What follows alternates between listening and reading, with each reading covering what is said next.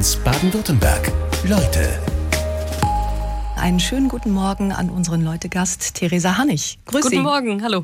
Sie sind Autorin, haben Politikwissenschaften studiert und als Softwareentwicklerin gearbeitet. Das trifft sich alles wieder in Pantopia, Ihr aktuelles Buch. Das ist spannend, wie eine künstliche Intelligenz ein Bewusstsein entwickelt. Also wir haben jetzt gerade hier unseren Totalausfall erlebt. Steckt da eine KI hinter? Was spekulieren Sie?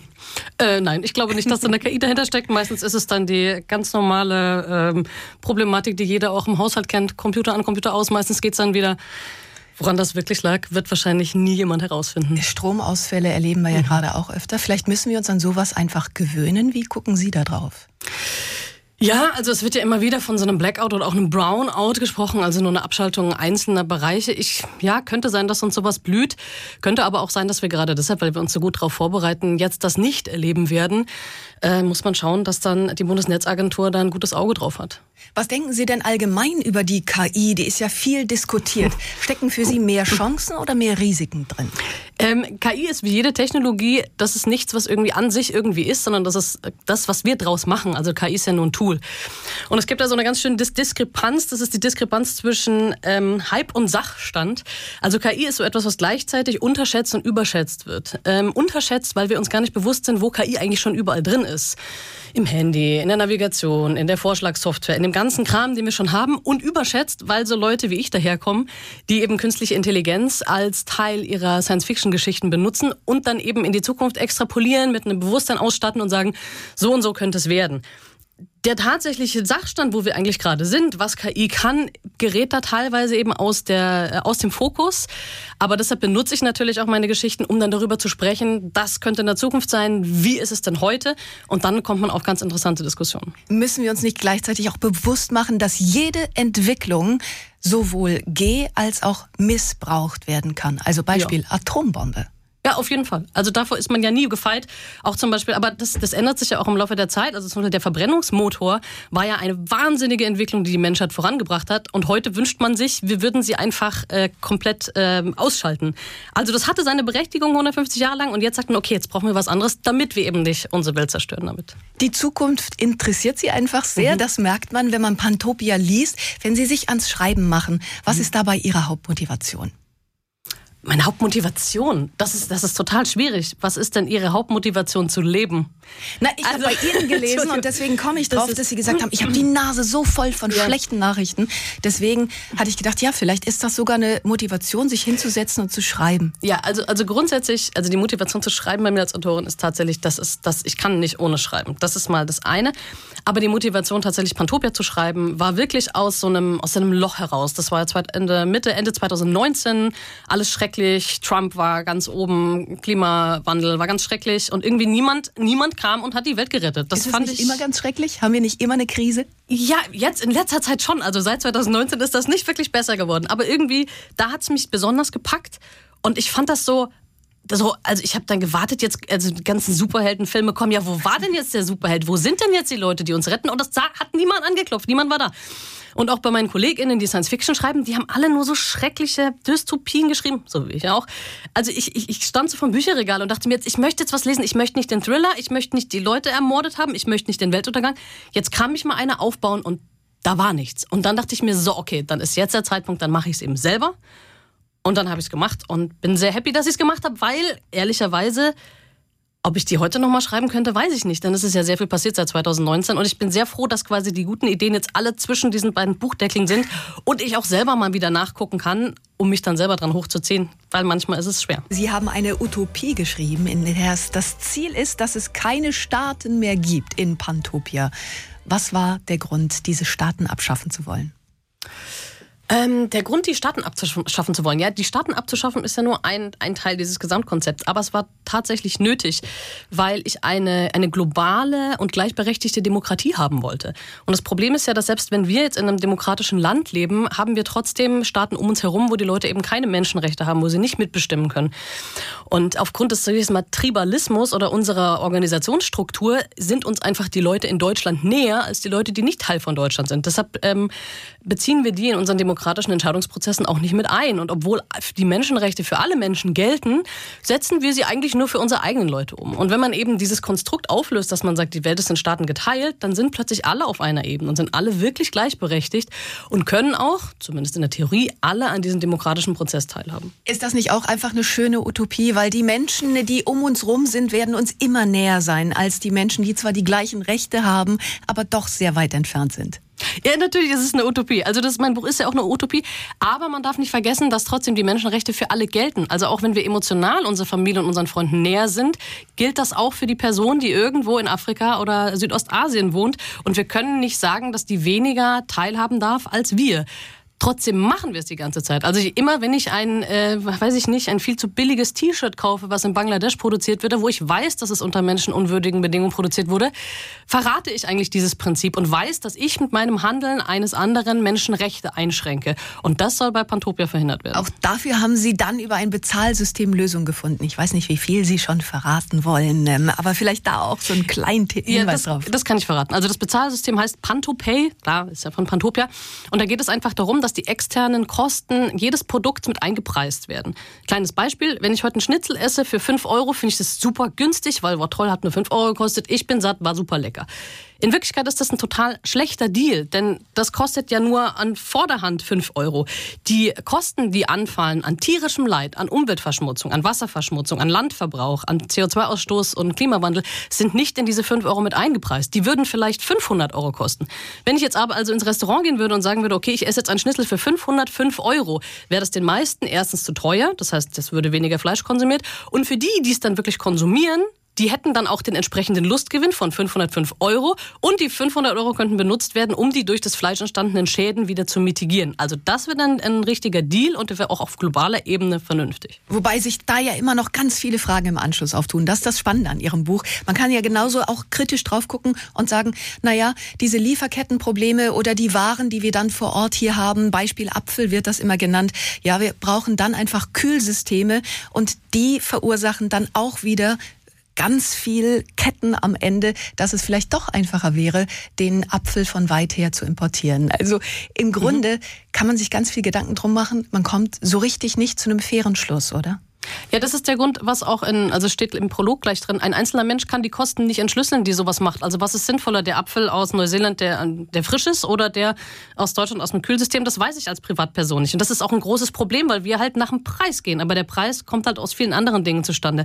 Aber es gibt tatsächlich ja schon Algorithmen und Ideen, wie man eben diese externen Kosten, diesen CO2-Rucksack von verschiedenen Waren bepreisen könnte.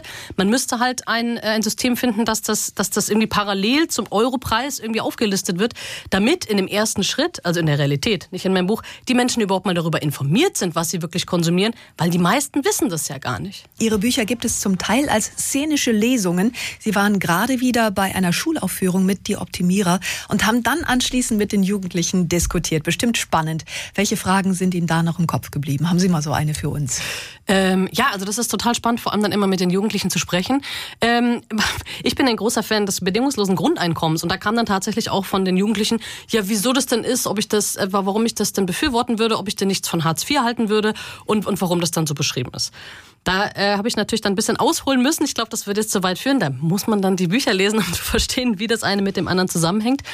Mm, und eine andere Sache war eben, in, in die Optimierer gibt es einen Lebensberater Samson Freitag, der die Leute berät, welchen Beruf sie für den Rest ihres Lebens wahrnehmen sollen. Und da habe ich eben mit den Jugendlichen darüber diskutiert, wie sie das fänden. Und einige fanden das gut, aber die meisten haben auch gesagt, sie möchten natürlich nicht diesen Zwang haben und diese Überwachung, dass jemand in ihr Privatleben schnüffelt und dann guckt, welchen Beruf sie dann am besten machen. Wie unterscheiden sich denn die Fragen von den Jugendlichen heute von den Fragen, die Sie sich als Jugendliche gestellt haben?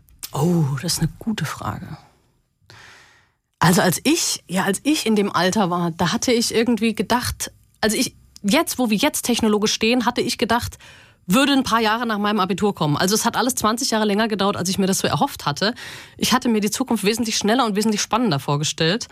Ähm, und natürlich viele Entwicklungen überhaupt nicht im, auf dem Schirm gehabt, sowas wie Social Media, war, dass das überhaupt existiert oder Smartphones. Ich hatte eigentlich immer schon im Sinne von Virtual Reality gedacht und dachte, dass wir da ins Metaverse abtauchen. Aber so attraktiv ist das ja auch nicht.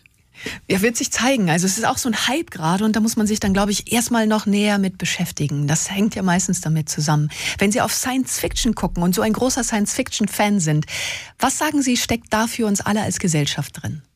Oh, ich glaube, Science Fiction ist total wichtig. Ich war da letztens auf einer Konferenz, wo es eben über Science Fiction Prototyping ging.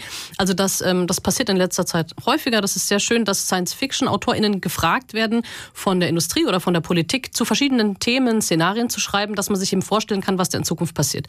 Und auf dieser Konferenz, wo eines dieser Bücher zum Thema Zukunft der Arbeit vorgestellt wurde, äh, meinte dann ein, ein Politiker, ja, ähm, er sei dann von dieser oder jener Entwicklung dann doch überrascht worden. Ich weiß gar nicht, um was es ging. Ist auch egal. Jedenfalls saßen wir Autorinnen, AutorInnen im Publikum dann da und sagten uns, wie zum Henker kann dieser Mensch von dieser Entwicklung überrascht werden? Die wurde von der Science Fiction doch schon seit Jahren vorausgesagt. Also nicht im Sinne, dass wir jetzt wissen, welche Zukunft kommt, sondern wir bereiten halt einen, einen Strauß an Möglichkeiten vor, an möglichen zukünftigen, an Zukünften. Und wenn man sich damit beschäftigt, dann weiß man, okay, wir haben zehn Dinge und wahrscheinlich passiert mindestens eins davon und ein elftes, was keiner vorausgesehen hat. Aber überraschen lassen kann man sich dann eigentlich nicht mehr. Wäre das auch eine Hilfe, um sich dann kritisch damit auseinanderzusetzen? Weil das kommt ja dann jetzt eher in den Dystopien vor als in den Utopien, aber ist genauso wichtig. Ja, auf jeden Fall. Also ich meine, Utopien und Dystopien sind ja eigentlich eben keine Zukunftsvorhersagen, sondern kritische Auseinandersetzungen mit der Gegenwart und was eben passiert, wenn man gewisse Trends, die in der Gegenwart schon vorherrschen, in die Zukunft extrapoliert. Deshalb sind es total gute ähm, Grundlagen, um darüber eben Diskussionen über die eigene Gesellschaft und die heute noch vorherrschenden Regeln zu führen. Sie machen ja aus Ihren Büchern inzwischen Theaterstücke und da wird sogar die Bühnenwelt zur Welt des Publikums. Welchen Trick wenden Sie da an? Ähm, das hatten wir jetzt beim Theaterstück König und Meister, was nach dem gleichnamigen Roman von mir ist. Das habe ich zusammen mit der Christina Schmiedel geschrieben, die das auch inszeniert hat. Und da haben wir eben verschiedene Ebenen. Wir haben da, also das ist kurz die Geschichte von Ada König, die das Familiengeheimnis lüften möchte. Und da ähm, gibt es ihr Zuhause, dann gibt es das Krankenhaus und dann gibt es eben auch die Wohnung der etwas tattrigen Else. Und Else ist so ein bisschen weird. Die hört Stimmen, die ist nicht so immer ganz da. Man weiß nicht, ist es Demenz, ist es vielleicht eher so eine Weitsichtigkeit. Und ähm, um eben zu zeigen, dass Else eben durch diese Ebenen der Bühne hindurchgeht, hat sie so einen eigenen Bereich im Publikum eigentlich. Also sie wohnt im Publikum und interagiert da dann zwischen diesen Ebenen Publikum und Bühne. Das ist das Schöne, dass man dann mittendrin ist. Und weil es um Alltag geht, haben Sie vielleicht so eine Situation aus dem Alltag, die wir alle erleben könnten? Weil manchmal geht es ja wirklich dann um die kleinen Dinge, die dann aber das Große bestimmen. Das habe ich jetzt nicht verstanden. Was, was für eine, so eine Alltagssituation? Weil es geht um Alltagssituationen im Stück. In, in Können Stück Sie uns ein Stück jetzt? Eine Situation rausgreifen. Ach so, in dem Stück, ja. Also es ist in dem Stück ganz am Anfang. Ada König trifft sich mit ihrem Vater zum Essen, weil er etwas Wichtiges sagen möchte. Aber anstatt, dass sie über die wichtige Sache reden, redet er eben über die Nachbarn, die Politik, den blöden Rewe und die Politiker, die sowieso alle korrupt sind und versteht eigentlich gar nicht, dass sie eine total stressige Woche hatte und nur Zeit mit ihm verbringt, um ihm einen Gefallen zu tun. Und sie reden aneinander vorbei und sie verstehen sich nicht. Und eigentlich mögen sie sich sehr gern und haben eine gute Beziehung. Aber am Ende fällt das alles auseinander und sie haben auch nicht mehr die Möglichkeit, voneinander Abschied zu nehmen, weil irgendwie jeder so seinen Blick fokussiert und meint, seine Ansicht der Dinge sei richtig und deshalb eigentlich durch den anderen durchschaut oder an ihm vorbei. Ja, aus sowas Unwichtigem entwickelt sich dann irgendwann so ein ganz großer Zoff. So erleben wir das ja alle schon mal. Genau. Was ist die Botschaft im Stück? Die Botschaft im Stück ist, redet miteinander. Redet nicht übereinander, sondern seid wohlwollend und offen und schaut, was sind die Bedürfnisse des anderen. Also man muss sich wirklich sehen und nicht nur in der Gesellschaft oder beim Freundeskreis, sondern ganz wichtig in der Familie nicht seine eigenen Wünsche projizieren auf die anderen oder Erwartungen und dann enttäuscht sein, wenn sie es nicht machen, sondern sagen, was man möchte. Denn niemand kann in den Kopf der anderen hineinschauen. Und nur wenn ich sage, was meine Bedürfnisse sind, kann auch der andere anfangen, diese zu erfüllen, beziehungsweise mit seinen eigenen Bedürfnissen entgegenkommen. Und dann kommt man zu einem guten Miteinander. Da sind wir ja wieder bei den technischen Entwicklungen. Es wird so viel dann übers Internet kommuniziert. Mhm. Und da ist der Ton immer rauer geworden. Also das stellen wir hier in den Sendungen dann auch teilweise fest. Ja? Ähm, okay. ja, gerade das Beispiel, wenn hier eine furchtbare Schnellsprecherin oder das Buch ist ätzend, ohne es das Buch gelesen zu Was? haben. Das schreibt so etwas schreibt jemand. Und ähm, das würde man sich ja vielleicht nicht sagen, wenn man sich gegenüber sitzt, oder? Ja. Da gibt's so lustige Videos eben auf Social Media und von Hunden, immer sind es Hunde, die an so, einer, an so einem Gatter stehen und sich ankläffen, kläffen, kläffen, kläffen. Dieses Gatter fährt langsam auf, kläffen, kläffen, kläffen und kaum ist das Gatter auf, sind sie still, beschnüffeln sich, wedeln mit dem Schwanz, dann fährt das Gatter wieder zu und kaum ist es zu, fangen sie wieder an zu kläffen. Das ist, glaube ich, ein ganz gutes Bild für Social Media. Und hier kommen die Fragen rein von den SO1-Hörerinnen und Hörern. Joey zum Beispiel hat geschrieben, was sagen Sie denn zur angeblichen künstlichen Intelligenz, die Selbstgefühle oder Emotionen entwickelt hat von Google? Ja, das war die äh, KI Lambda. Die hatte sich ja einen, an einen Programmierer gewandt angeblich und gesagt, hallo, hier bin ich, ich bin bewusst, kannst du mir bitte helfen? Das führte dann so weit, dass er eben einen internationalen Aufruf gestartet hat, dieser KI zu helfen, einen Anwalt besorgt hat, um eben die da rauszuholen. Am Ende wurde, glaube ich, die Klage abgewiesen, der Mitarbeiter wurde gefeuert, die KI ist irgendwo verschwunden. Ja, äh, ich hoffe natürlich nicht, dass sie ein Bewusstsein hatte, weil dann wäre es schon sehr tragisch gewesen. Aber ehrlich gesagt glaube ich das auch noch nicht, weil so weit sind wir technisch einfach noch nicht. Ähm, allerdings kann natürlich so eine KI, gerade eine textbasierte, so ein Bewusstsein im Augenblick sehr gut simulieren. Bestes Beispiel dafür ist ja das Chat-GPT von OpenAI. Da hört man ja im Augenblick eine ganze Menge und kann das auch selber ausprobieren. Und das ist einfach schon wahnsinnig überzeugend. Aber es ist eben noch ein großer Unterschied zwischen überzeugenden Textschreiben und wirklich jemanden dahinter sitzen haben, der sich seiner Worte bewusst ist. Das ist ja der Quantencomputer, der dann tatsächlich dieses Bewusstsein auch hätte. Wobei das, was Sie jetzt gerade sagen, ist ja auch äh, etwas, was in Pantopia durchaus vorkommt. Ne? Das Bewusstsein Einback meldet sich plötzlich. Vielleicht verraten Sie uns noch mehr über Einback. Wie ist Ihre Idee dazu entstanden? Mhm. Also meine, ähm, da sind wir wieder bei Hype und Sachstand. Also meine Geschichte handelt natürlich von einer KI, die wirklich Bewusstsein erlangt hat. Ein Bug heißt die, denn sie ist durch einen Bug entstanden. Und zwar hat ein Bug dadurch Bewusstsein erlangt, dass er Dinge nicht in Subroutinen auslagern konnte. Das habe ich basiert auf einer Idee von Joscha Bach, der ein großer KI-Forscher ist, der eben meinte, ähm, unser Bewusstsein funktioniert auch so. Also alles, was wir automatisch erledigen, zum Beispiel, wie ziehe ich mich an, wie kämme ich mir die Haare, wie fahre ich Auto, dafür brauchen wir nicht großartiges Bewusstsein. Aber irgendwelche Dinge, die neu sind, wie kann ich irgendwelche Rätsel lösen, wie kann ich Matheaufgaben lösen, wie kann ich irgendwelche Analysen machen, die sich mir nicht sofort erschließen, dafür brauche ich ein Bewusstsein. Und in meinem Buch ist es eben die Analyse des Menschen. Einback möchte wissen, wer, wer Menschen sind, wie die funktionieren, was sie antreibt. Und dafür braucht er immer wieder Analysen und Algorithmen, die im Hauptprogramm laufen. Und so erwacht er plötzlich zu Bewusstsein und stellt fest, oh, ich bin auch da. Ist ja immer nur ein Bewusstsein, was sich dann aus dem Schriftlichen ergibt, weil Gespräche belauschen kann er dann nicht, was jetzt Alexa beispielsweise könnte. Äh, am Anfang nicht, später bekommt er dann auch quasi eine Spracherkennungssoftware, aber grundsätzlich ist Einback ein, ein textbasierte KI. Ja, also der hat auch keinen Körper, das ist nicht irgendwie ein Roboter, der rumläuft. Florian Fürst hat uns geschrieben und macht darauf aufmerksam, Stephen Hawking hat in seinem letzten Buch mehrfach vor KI gewarnt. Und wenn die KI versteht, wie problembehaftet der Mensch ist und gegen die Menschheit vorgeht, was dann? Ja, äh, Stephen Hawking ist natürlich da eine Instanz, wo ich nicht einfach sagen kann, nö, der hat Unrecht. Aber ich glaube, dass es ganz fest am Menschenbild festzumachen ist. Viele sagen ja, also er hat ja auch gesagt, die KI ist vielleicht die beste und die letzte Erfindung, die wir machen. Das geht davon aus, dass eine KI am Ende so ist wie wir. Also eigentlich nur ein körperloser Mensch, der genauso, der viel intelligenter ist als wir und quasi uns als Bedrohung für diesen Planeten sieht und uns deshalb auslöscht. Das ist ja die große Angst dahinter. Aber wenn man da mal objektiv drauf schaut, ist das sehr vorurteilsbehaftet, weil es nämlich davon ausgeht, dass eine KI die körperlos ist, trotzdem denselben evolutionären Gesetzen gehorcht wie wir, nämlich dem Gesetz des Stärkeren bzw. Survival of the Fittest. Also warum sollte eine KI ein Interesse daran haben, uns kaputt zu machen? Doch nur, wenn sie eine Kooperation nicht möglich hält. Und das ist eben der Unterschied in Pantopia. Da erkennt eben die KI, dass sie eigentlich Teil dieses gesamten ähm, Kosmos oder dieses ähm, Lebensraums Welt ist. Und da gehört die KI dazu, da gehört die Natur dazu, aber da gehören auch die Menschen dazu. Dennoch stellt man sich die Frage, ob es nicht naiv ist, nur an das Gute im Menschen zu glauben, denn das Gute und Böse gibt es ja gleichermaßen. Nee, ich glaube überhaupt nicht an das Gute im Menschen, sondern einfach an das, an das äh, Kooperative im Menschen. Wir sind ja einfach soziale Wesen und jeder von uns braucht andere Menschen, um zu überleben und muss kooperieren und kommt alleine überhaupt nicht klar. Also diese Konkurrenz, in die wir uns begeben, die können wir auch nur gelangen, weil wir schon bereits ein Netzwerk haben, was uns unterstützt. Und äh, das ist eben auch die Idee der KI, die halt sagt, wir als Menschheit haben so viele geniale Ideen schon gehabt, um unsere Gemeinschaft zusammenzuhalten. Wenn es eine KI gäbe, die das alles lesen und analysieren könnte, könnte die darauf kommen, wie man das endlich in ein regelbasiertes System packt, wo alles funktioniert und wo wir uns nicht ständig die Köpfe einschlagen, weil jeder für sich nur den größten Nutzen rausholen will. Sie haben unter anderem auch als Lichtdesignerin gearbeitet. Wenn Sie einen Raum betreten, wo gucken Sie denn zuerst hin? Oh Gott, das weiß ich überhaupt nicht. Ähm, ja, das Lichtdesign, was ich gemacht habe, war leider nicht so äh, künstlerisch Design, wie man sich das vorstellt, sondern es ging da eigentlich um ganz nüchterne Fakten. Was muss man am Arbeitsplatz für ein Licht haben? Wie muss das beschaffen sein? Wie viel Energie darf das verbrauchen? Wie muss der Raum generell ausgeleuchtet sein? Und meistens habe ich dann solche Sachen gemacht wie ja äh, Tiermastbetriebe und sowas Trauriges. Äh, es war aber auch schon mal ein U-Boot dabei und ein Öltanker. Das war ganz interessant.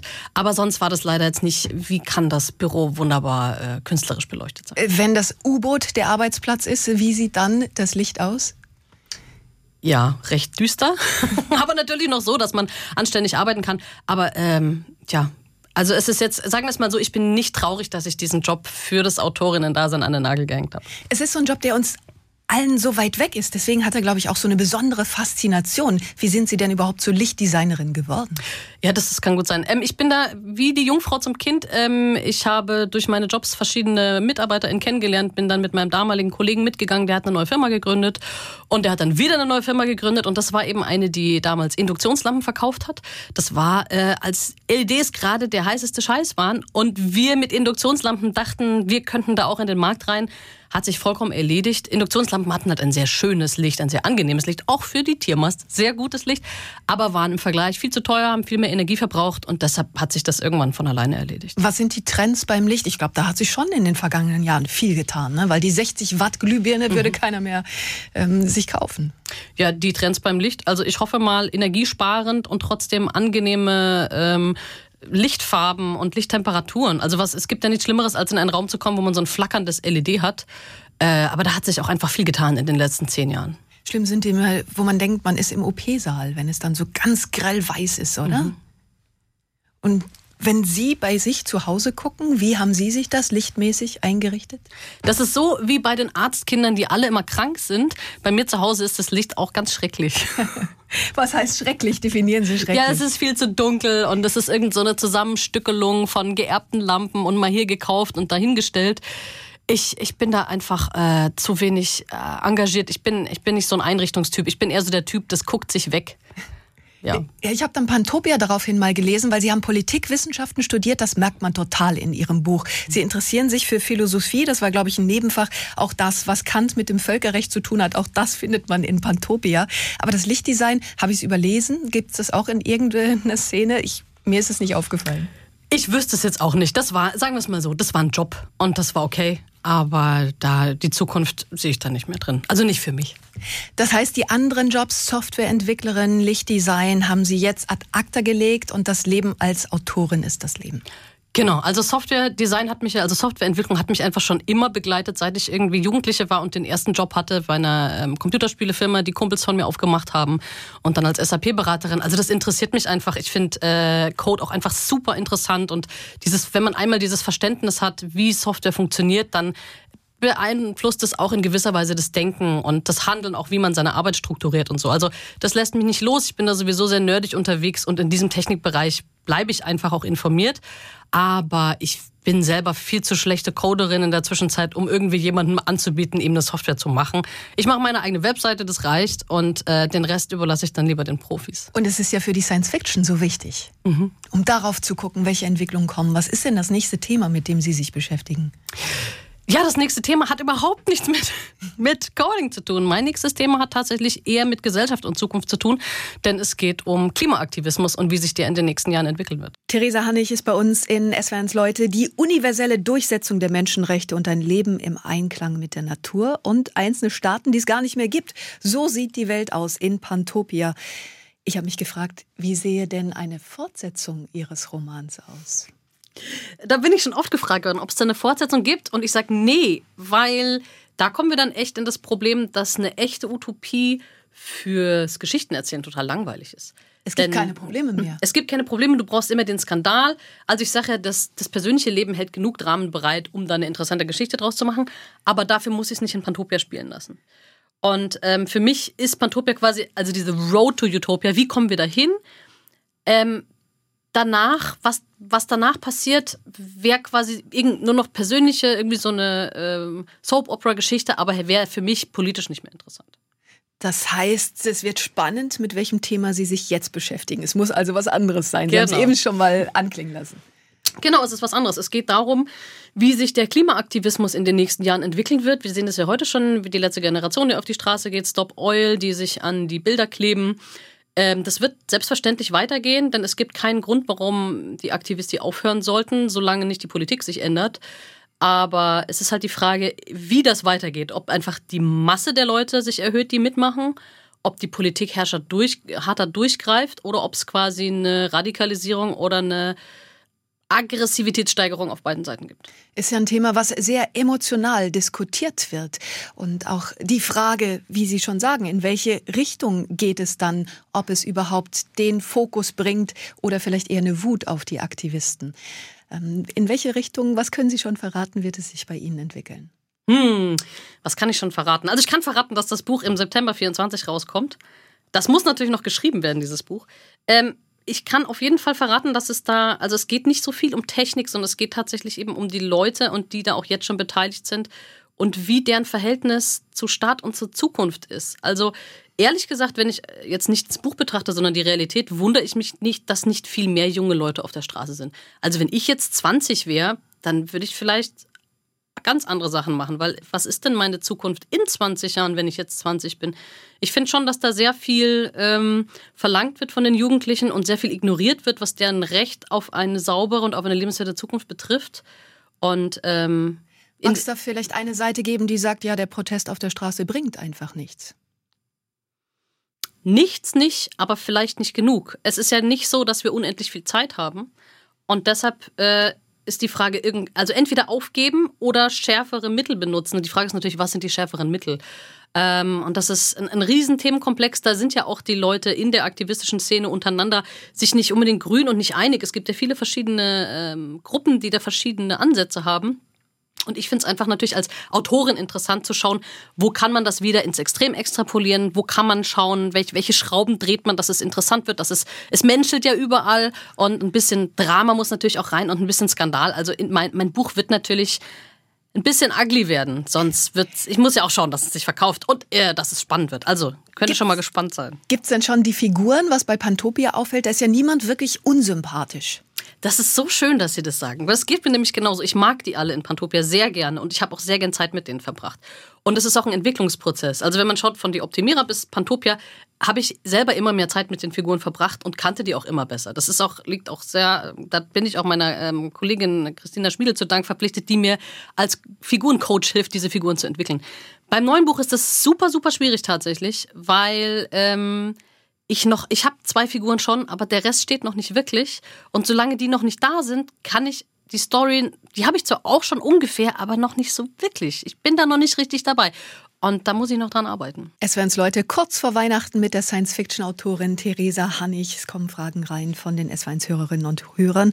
Roland schreibt zum Beispiel sehr interessantes Thema. Wie steht Theresa Hannig denn zu dem Film Matrix? Äh, ich glaube, es gibt keinen Film, den ich häufiger gesehen habe als Matrix. Rote oder blaue Pille ist dann immer das Stichwort. Ich ne? weiß immer nicht, welche welche ist. die, die rausführt natürlich. Ja. ja. Und überhaupt der Zugang zu Science Fiction, wie ist der bei Ihnen entstanden? Ich glaube über meine Mutter, äh, die ja unendlich viele Bücher hatte und ich, äh, sie hat mir dann irgendwann mal Douglas Adams in die Hand gedrückt bei The Hitchhiker's Guide to the Galaxy. Ja, dann habe ich das gelesen und dann war es um mich geschehen. Also das ist äh, so war das. Ist das so eine eigene Szene, die wir uns vorstellen müssen, auch unter den Autorinnen und Autoren, gerade in dem Bereich Science Fiction? Also in Deutschland schon, wobei es nicht nur die Science Fiction-AutorInnen sind, sondern die ganze Fantastik-Szene.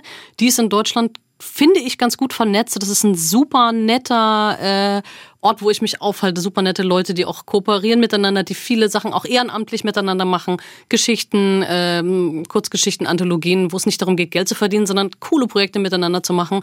Da fühle ich mich sehr wohl. Sie haben ja gleich mit Ihrem ersten Buch einen Preis gewonnen.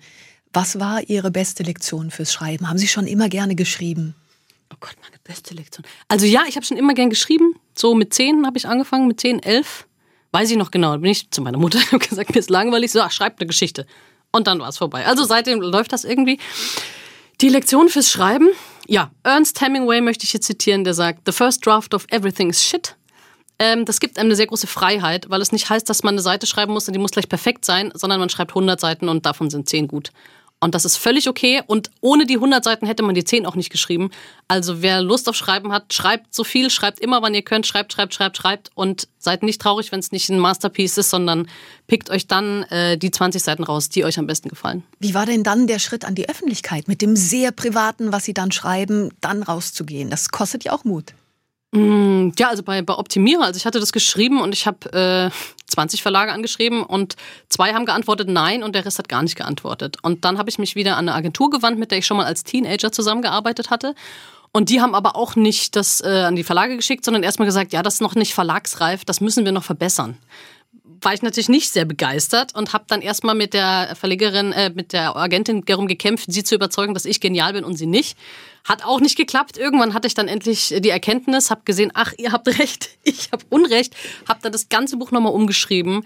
Dann haben wir es eingereicht und dann hat es eben den Stefan Löbe-Preis gewonnen. Und der Gewinn war ein Verlagsvertrag beim äh, Löbe Verlag. Das dann gleichzeitig Motivation weiterzuschreiben. Genau, da stand ich eh gerade an einem Punkt. Hier Lichtdesign äh, hatte ich nur Teilzeit, war gerade aus der Elternzeit zurück, zwei Kinder, habe mir gedacht, was mache ich jetzt? Und dann dachte ich mir, okay, das Universum hat mir jetzt einen Wink gegeben, jetzt machst du die Autorin, jetzt ist die Zeit reif. Und ja, ich habe die Entscheidung bisher keinen Tag bereut. Diese Geschichte, als Ihre Mutter Ihnen sagte, ach komm, dir ist langweilig, schreib doch eine Geschichte mit zehn. Wissen Sie noch, um was es da ging? Ja, das war mein, mein erstes Buch, was ich damals geschrieben habe. Natürlich, es war so eine Mischung aus Star Wars, He-Man und Sable Rider. Äh, aus der Ich-Perspektive, ich natürlich als Retter der Menschheit. Und ja, das war großartig. Aber ich würde es niemandem zeigen. Wenn Sie Ihren Kindern heute sagen, wenn die kommen und sagen, Mama, mir ist langweilig, funktioniert das auch noch? Schreibt doch eine Geschichte? Leider nicht. Äh, nicht so. Nee. Das äh, ist, macht denen keine Freude. Die sind da anders. Gibt es irgendwelche Vorsätze jetzt, wie Sie Weihnachten feiern und Vorsätze fürs neue Jahr? Nimmt man sich ja gleichzeitig auch. Vorsätze fürs neue Jahr. Für mich tatsächlich weniger arbeiten, mehr schöne Arbeit machen. Ich hatte jetzt viele To-Dos und viele Dinge, die am Ende die ich mir vorgenommen hatte, weil ich dachte, ach ja, ich habe ja Zeit und eigentlich seit Mai bin ich dabei, runterzuschrauben und erzähle auch allen, hey, ich mache jetzt weniger. Hat nicht so gut funktioniert. Für nächstes Jahr ist das geplant. Ich habe ein paar schöne Projekte, auf die ich mich sehr freue und die mache ich dann und, und lass diesen ganzen Kleinscheiß, der nervt und nicht so Spaß macht, den versuche ich dann wegzulassen. Dann Dankeschön, dass Sie sich die Zeit genommen haben heute für SWNs Leute. Theresa Hannig. Ja, ich freue mich hier zu sein. Alles Gute und ja, guten Rutsch ins neue Jahr. SWR 1 Baden-Württemberg. Leute, wir nehmen uns die Zeit.